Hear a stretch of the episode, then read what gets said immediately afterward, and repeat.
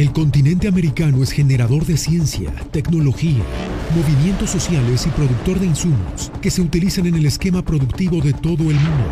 Con todo esto, América es generadora de importantes noticias. Magnética FM y Voz de América presentan Buenos días América, el informativo más completo y trascendente de este continente. Bienvenidos. Buenos días América. Good morning, America. Bienvenidos.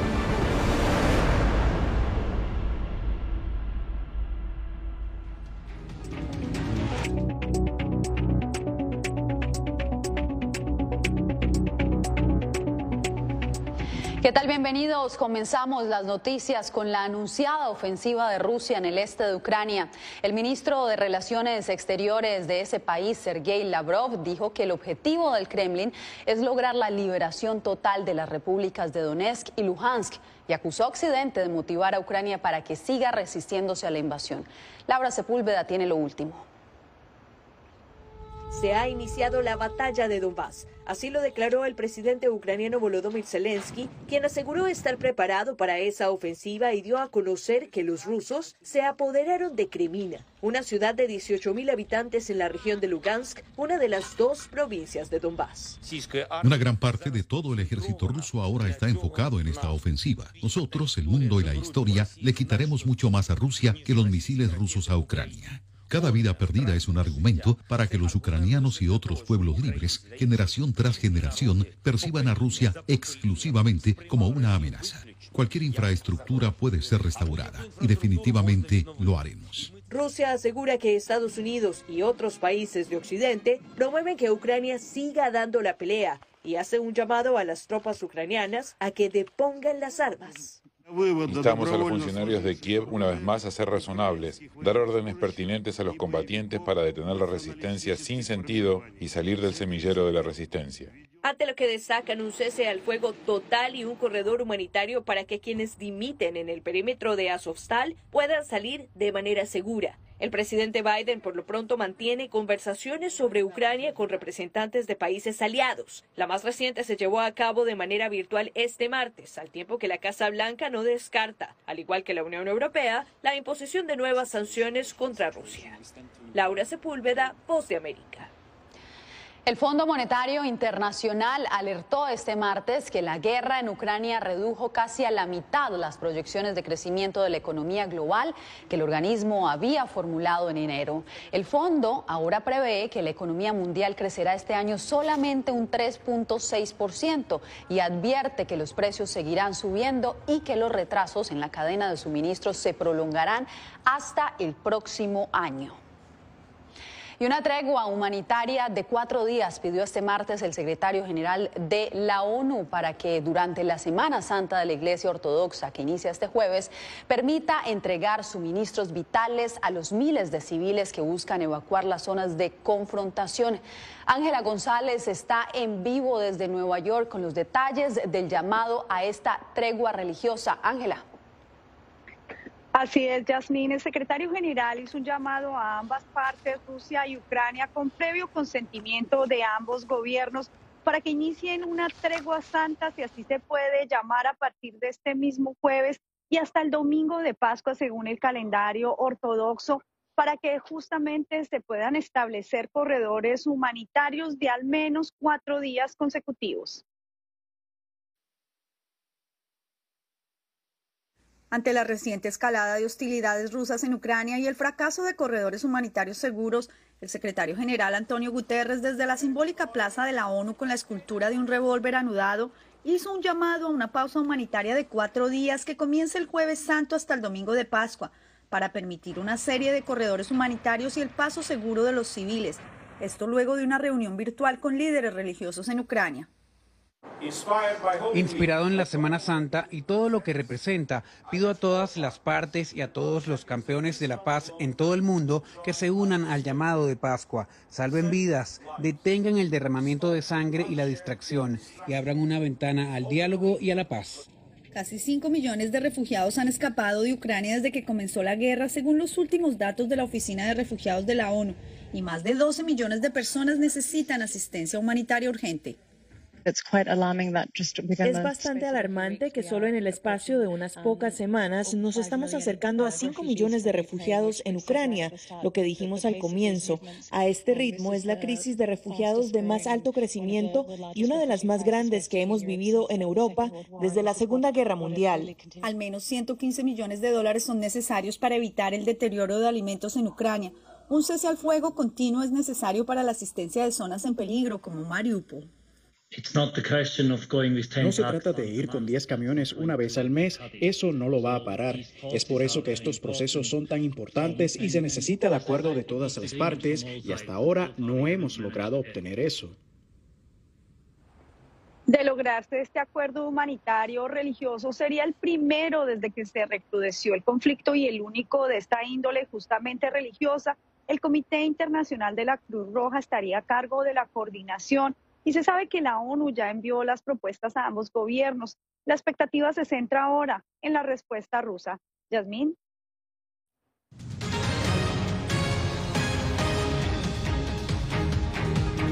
Cifras récords de detención de migrantes registran las autoridades en la frontera sur de Estados Unidos. Víctor Hugo Castillo nos informa desde McAllen, Texas.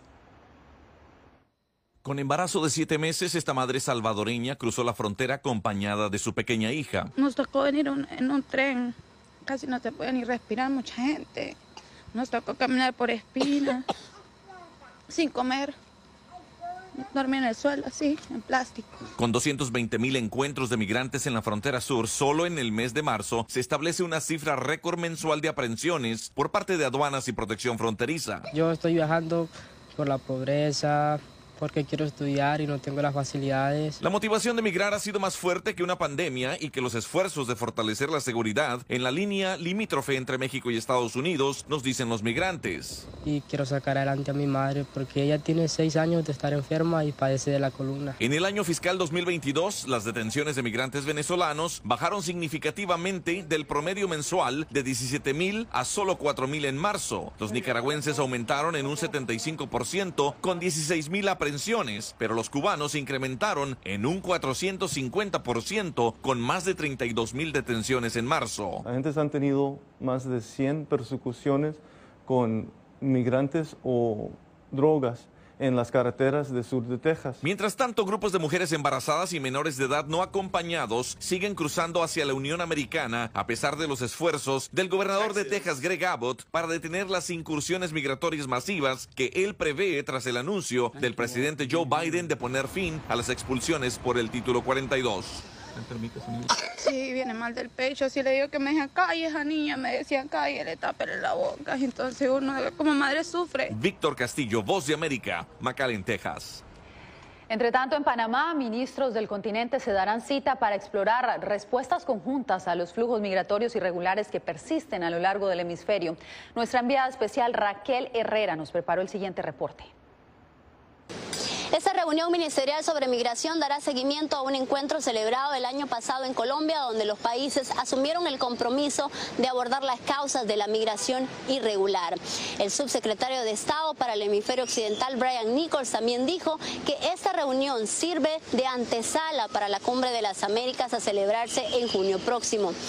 Una de las primeras delegaciones en arribar a Panamá fue la de Estados Unidos. Ayer llegó el secretario de Seguridad Nacional, Alejandro Mayorkas, y hora más tarde le siguió el secretario de Estado, Anthony Blinken, quien además se reunirá con el presidente de Panamá, Laurentino Cortizo, así como organismos multilaterales y ONGs. Uno de los temas que más domina el ámbito migratorio en la actualidad es de que el gobierno del presidente Joe Biden derogará en mayo la medida sanitaria conocida como Título 42, que permite la expulsión expedita de migrantes indocumentados por razones de salud pública. Gobernadores de más de 20 estados han acudido a la vía judicial para oponerse a la derogatoria. Ellos alegan que el fin del Título 42 podría generar la llegada masiva de migrantes a la frontera con México. Raquel Herrera de La Voz de América, Panamá.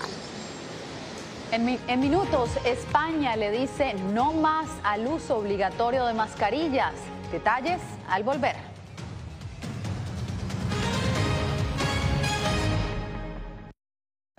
El 24 de febrero cambió la vida de millones de ucranianos.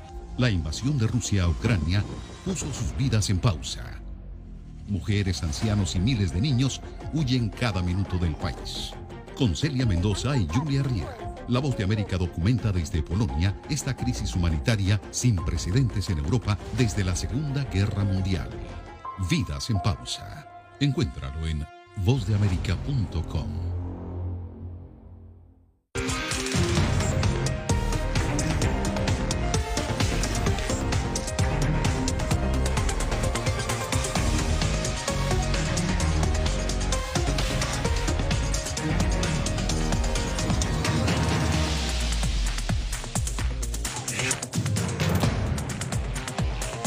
Venezuela 360, cada semana por La Voz de América.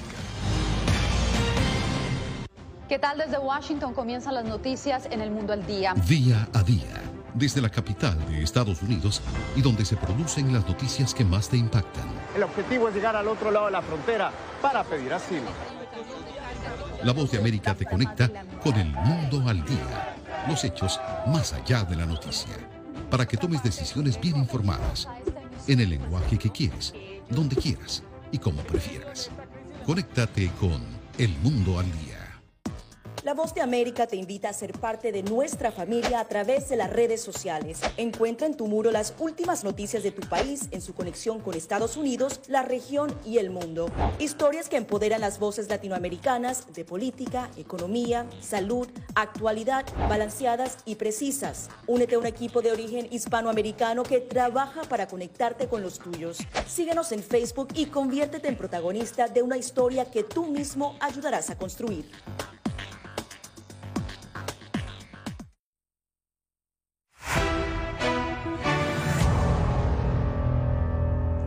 Washington ya no recomienda a los estadounidenses abstenerse de visitar 90 países por el alto riesgo de contagiarse de COVID-19. Además, tras la orden de un juez, el gobierno también le puso fin al mandato de usar mascarilla en medios de transporte. José Pernalete con los detalles.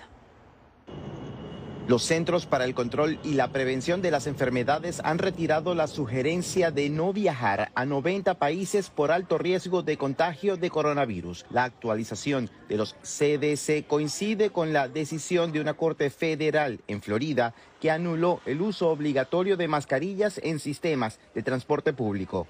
Sin siquiera dar un término para opinar sobre ella ni gradualmente ponerla en práctica. Ocurrió ayer que en el medio de algunos vuelos el piloto anunció que ya no era necesario utilizar las máscaras y los pasajeros se quitaron las máscaras en el medio del vuelo.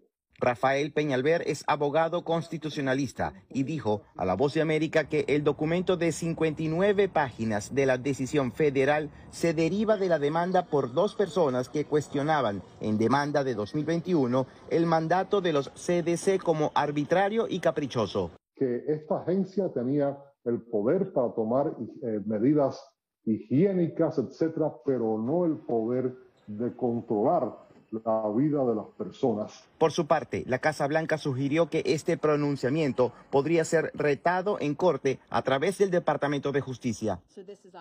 Así que esta es obviamente una decisión decepcionante. Los CDC siguen recomendando el uso de mascarilla en el transporte público. Entre tanto, la farmacéutica Moderna informó que espera contar con una fórmula de refuerzo de vacuna contra el coronavirus en las venideras semanas, desarrollada a partir de la combinación vigente y actualizada con la última variante del virus. José Perralete, Voz de América. También en España, este martes le dijeron adiós al uso de mascarillas en interiores. Julia Riera nos reporta desde Barcelona que el decreto contempla algunas excepciones. La mascarilla ha sido uno de los símbolos de la pandemia alrededor del mundo. Este martes el gobierno español aprobó un decreto que pone fin a su uso en espacios interiores o en eventos multitudinarios como los partidos de fútbol. Tampoco habrá que llevarla en las escuelas y en el trabajo serán las propias empresas quienes decidan si hay que ponerse el tapabocas. La noticia llega casi 700 días después de que se instaurara su obligatoriedad. Esta nueva regulación entrará en vigor el miércoles, después de ser publicada en el Boletín Oficial del Estado.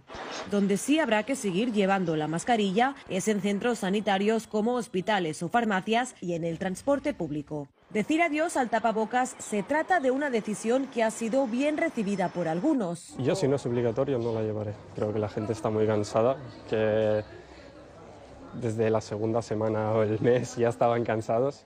Otros, sin embargo, explican que la seguirán llevando. Yo no la pienso llevar todavía, hasta ver cómo reacciona la, la cosa. Siempre hay que tener la precaución de llevarla hasta encima y ponerla en cualquier momento que se vea acumulo de gente y tal.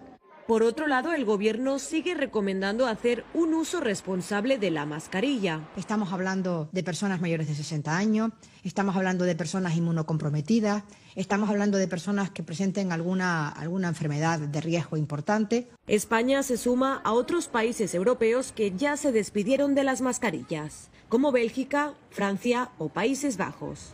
Julia Riera, Voz de América, Barcelona, España. Y en Honduras, el gobierno ordenó la reapertura de los centros educativos públicos tras dos años de cierre debido a la pandemia. El informe con Óscar Ortiz. Estudiantes del sistema público han sido convocados en Honduras para retornar a clases presenciales luego de que permanecieran cerradas dos años debido a la pandemia. Las autoridades explicaron que varios kits de bioseguridad estarán siendo distribuidos en todos los centros escolares para el regreso seguro a las aulas de clases. El ministro de Educación criticó que muchas familias no guardaron las restricciones sanitarias. Lo único que en Honduras no está abierto de manera decidida todavía es la escuela. Llamado que le hacemos a nuestros compañeros, revisen el protocolo que enviamos desde el mes de febrero y vamos a abrir las casi 20 mil escuelas que todavía no se han abierto después de dos años de pandemia. Hubo alumnos y docentes que no acataron el llamado a clases debido al temor de contagiarse por COVID-19, las pésimas condiciones de los centros educativos y porque muchos niños no se han vacunado, señalaron algunos maestros. Organismos de la sociedad civil se manifiestan a favor de recuperar la educación en Honduras y critican que una porción de los centros educativos no abrieran sus puertas. El único país en el mundo que no había llamado a clases presenciales de manera oficial era Honduras. La presidenta de Honduras, Xiomara Castro, llama a un retorno general a las escuelas. A partir de hoy, damos por inaugurado este nuevo modelo. Por eso, invitamos a cada uno de los padres y madres de familia para que acompañen a sus hijos. Honduras es uno de los últimos países centroamericanos en retornar a clases presenciales. Oscar Ortiz, Voz de América, Honduras. Más adelante, Nicaragua conmemora cuatro años de crisis sociopolítica en medio del clamor de familias que piden justicia.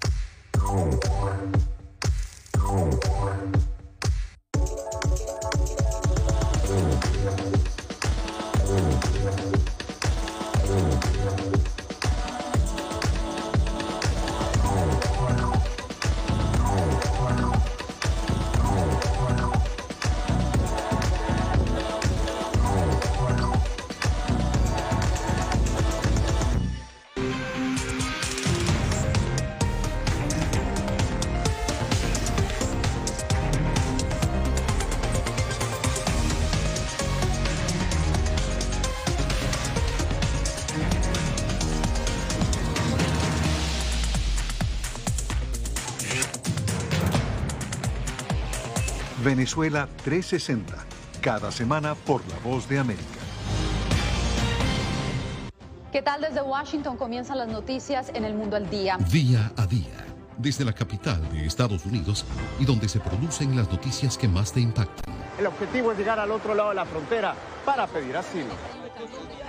La Voz de América te conecta con el mundo al día, los hechos más allá de la noticia, para que tomes decisiones bien informadas en el lenguaje que quieres, donde quieras y como prefieras. Conéctate con El Mundo al Día.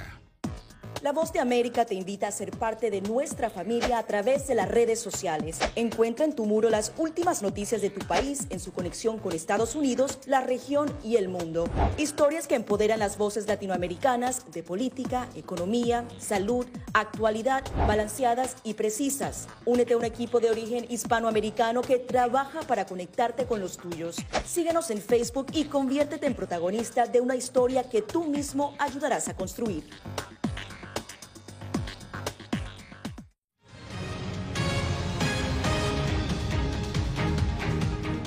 Cuatro años se cumplen desde que en Nicaragua estallaron las protestas contra el gobierno de Daniel Ortega. Donaldo Hernández nos reporta que la crisis sociopolítica ha dejado un largo historial de muertos, exiliados y presos políticos. Jonathan López, desde su exilio en Costa Rica, agradece haber sobrevivido a un ataque armado por parapolicías en un templo católico de Managua en 2018.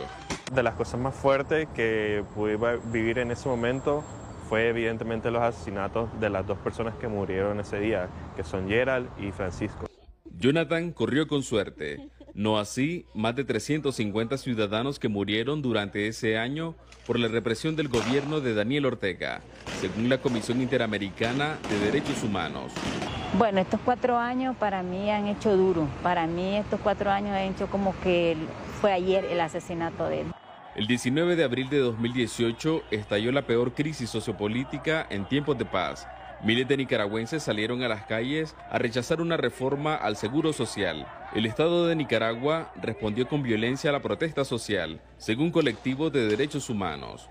Julio César Espinosa, un exoficial antidisturbio, aún recuerda la violencia y al ver lo que estaba sucediendo contra un pueblo desarmado, pues yo tomé la iniciativa de no seguir trabajando para ellos, entonces eso me tocó encarcelamiento. La Asociación Madres de Abril aglutina a las madres de las víctimas, a pesar de que muchas han tenido que huir de Nicaragua tras denunciar acoso del gobierno, siguen con su clamor. Nosotros pensamos hacer justicia con otro presidente, pero con este presidente no vamos a hacer ninguna justicia.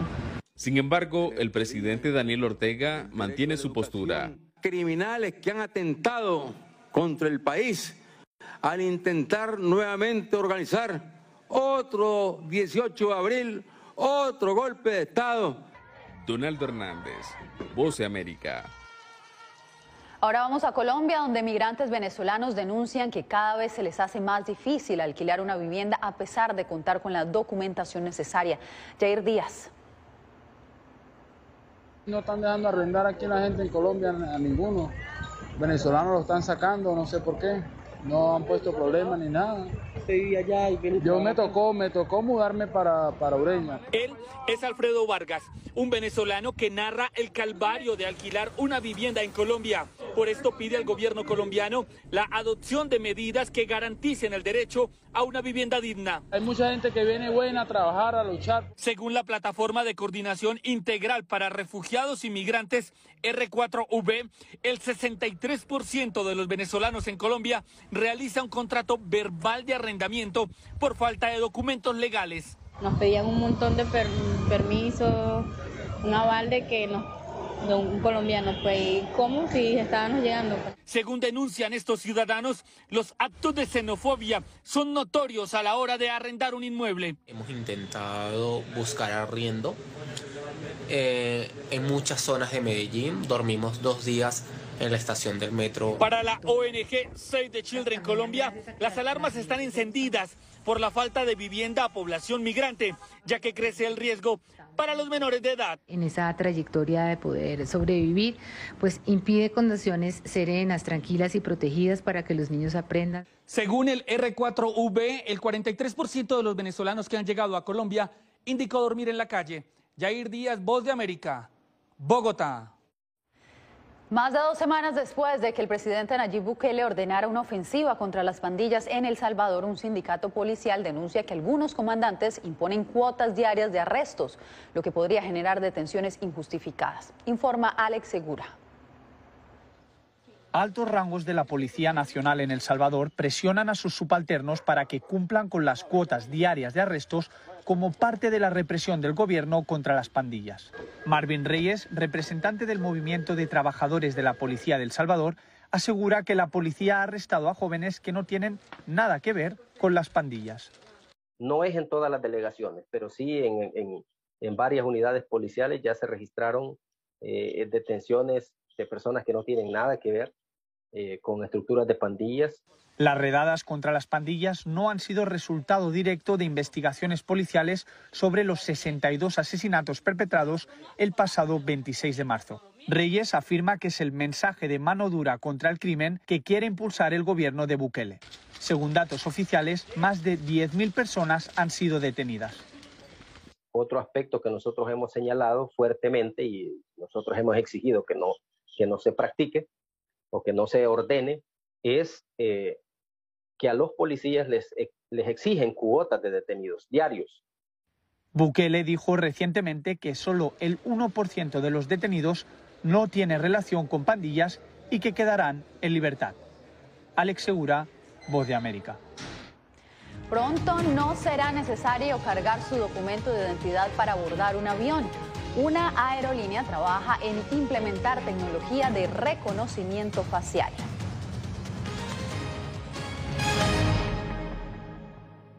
El 24 de febrero cambió la vida de millones de ucranianos.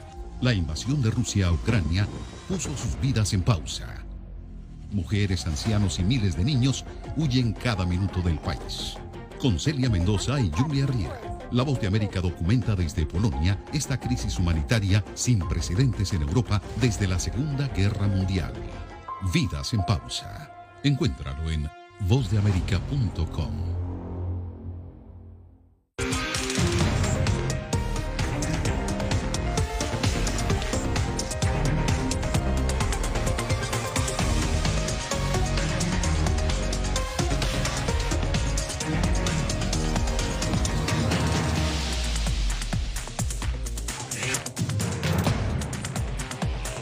Venezuela 360, cada semana por La Voz de América.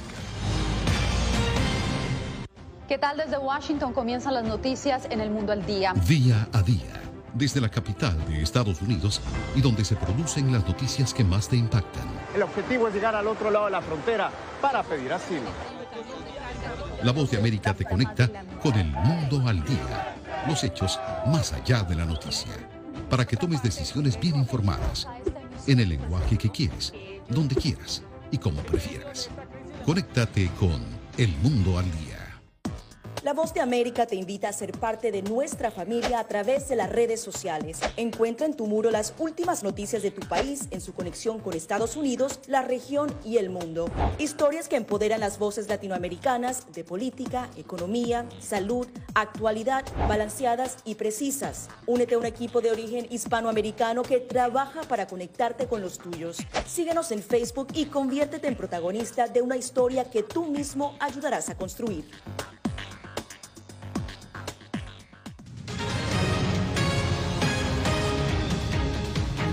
La aerolínea Delta está implementando una nueva tecnología de reconocimiento facial que permitiría a los pasajeros abordar los aviones sin documentos de identificación. Antonio Belchi tiene la historia desde Miami.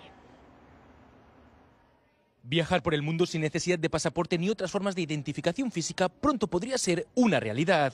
La aerolínea Delta ha diseñado un sistema de biométricos que con solo una fotografía es capaz de identificar a cualquier pasajero en los controles de seguridad todo lo hace utilizando su rostro como su única credencial. Ya toda la información está precargada en el sistema y no, se requiere ni mostrar un, ticket de embarque ni mostrar un documento. Esta tecnología pionera se ha lanzado a modo de prueba junto a la Administración de Seguridad del Transporte de Estados Unidos en los aeropuertos de Detroit y Atlanta. Aseguran que es completamente seguro y fiable. Es una alianza con el TSA de Estados Unidos, que debe ser de los gobiernos eh, que más foco y más atención le prestan a la seguridad, tanto en aeropuertos como aeronaves. Muchos consideran que estas máquinas de reconocimiento facial podrían ser beneficiosas para el sector aeronáutico, ya que ayudarían a descongestionar los puntos de control de los aeropuertos. Todas esas filas, todas esas colas que hay en los diferentes aeropuertos, lo mismo para entrar que para salir, se aminoran. El proyecto de Delta se presenta estos días en la Feria Tecnológica Emerge Americas en Miami, Florida, considerada la más importante para Latinoamérica.